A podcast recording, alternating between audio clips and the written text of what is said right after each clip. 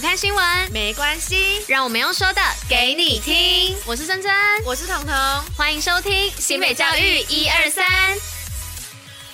Hello，大家午安，我是珍珍，我是彤。今天是九月十六号，礼拜五。接下来我们将与大家一同分享的是新北教育新闻的第一百零八集。那最后一样有活动分享跟小教室，除了准时收听外，还是要记得戴口罩、勤洗手，共同防疫。跟大家说，我的声音还是一样，还没好吗？很快的又要来到周末了。对啊，周末你也刚好可以好好休息啊，保护你的嗓子。希望如此。可以了，希望下礼拜声音就恢复正常，一定 OK 的。嗯，好啦，那就废话不要说太多，好，进入新闻吧。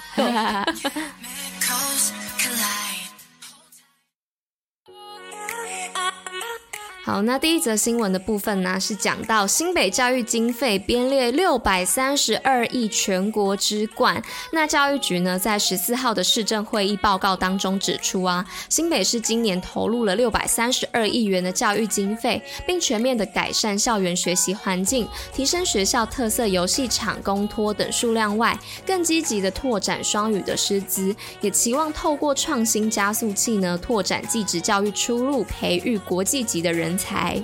好，接下来第二则是全国数位阅读专题探究竞赛，展现学生阅读写作素养力。在今年由台湾阅读文化基金会举办的全国一百一十一年度中小学数位阅读专题探究竞赛中，新美学童勇夺两座特优以及两座优等奖的殊荣，也期望由此让学生从生活中寻找议题，进而省思自我，也考验了团队合作，透过阅读开展更宽广的人生视野。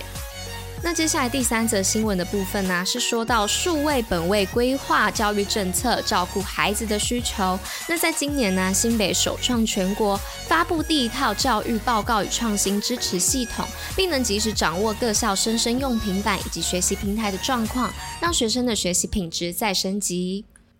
好，再来第四则，也就是最后一则，是野柳国小乐声飞扬，温暖偏乡学童的心。是万里区的野柳国小，在今年的中秋特别邀请二零二一年荣获中视金艺奖的扬琴乐团，在校表演给学生们欣赏，以耳熟能详的乐曲与偏乡的学童共度中秋佳节。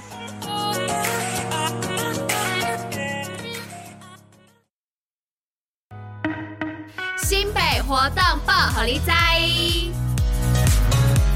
那今天活动报备啊的部分要来报什么呢？是二零二二新现代五项科技运动会。那现在啊，只要组队，并在十月二十五号之前到全国十三个指定场馆，就可以玩游戏、运动赚奖金。而此次的运动项目啊，则包含两百五十公尺的虚拟划船、智能地垫，还有智慧平衡板跟数位键吧，以及 VR 的设计哦。那竞赛啊，分有个人赛、团体赛、亲子赛、乐活赛，并各项取前二十名晋级。全国的准决赛，那获奖啊，还有奖金跟礼物可以拿哦。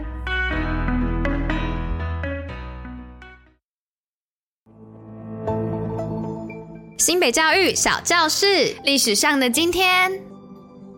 Hello，大家午安呐、我是彤。那今天要来跟大家介绍的历史上的今天是什么呢？它是跟近代中国相关的人物，那就是我们在历史课本上都会学到的袁世凯。好，那袁世凯呢，他出生于一八五九年的九月十六号。那他除了是后期清朝著名的官员之外，他同时也是北洋。政府的首领，又曾经担任过中华民国第二届的临时大总统，最后还试图恢复中国的传统世袭帝制——中国帝国，但是遭到反对，所以取消了这个计划。那最后在一九一六年的六月六号病逝。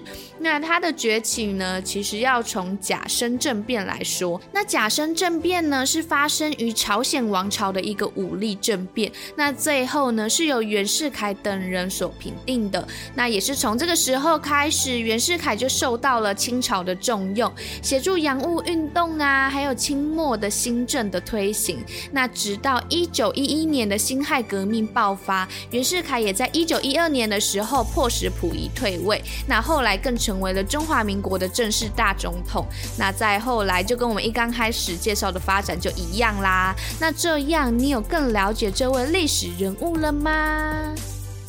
好啦，那以上就是今天为大家选播的内容。新北教育最用心，我们明天见，大家拜拜，Goodbye。哎，不对，是下啊，下周，各位下周见。好的，拜拜，拜。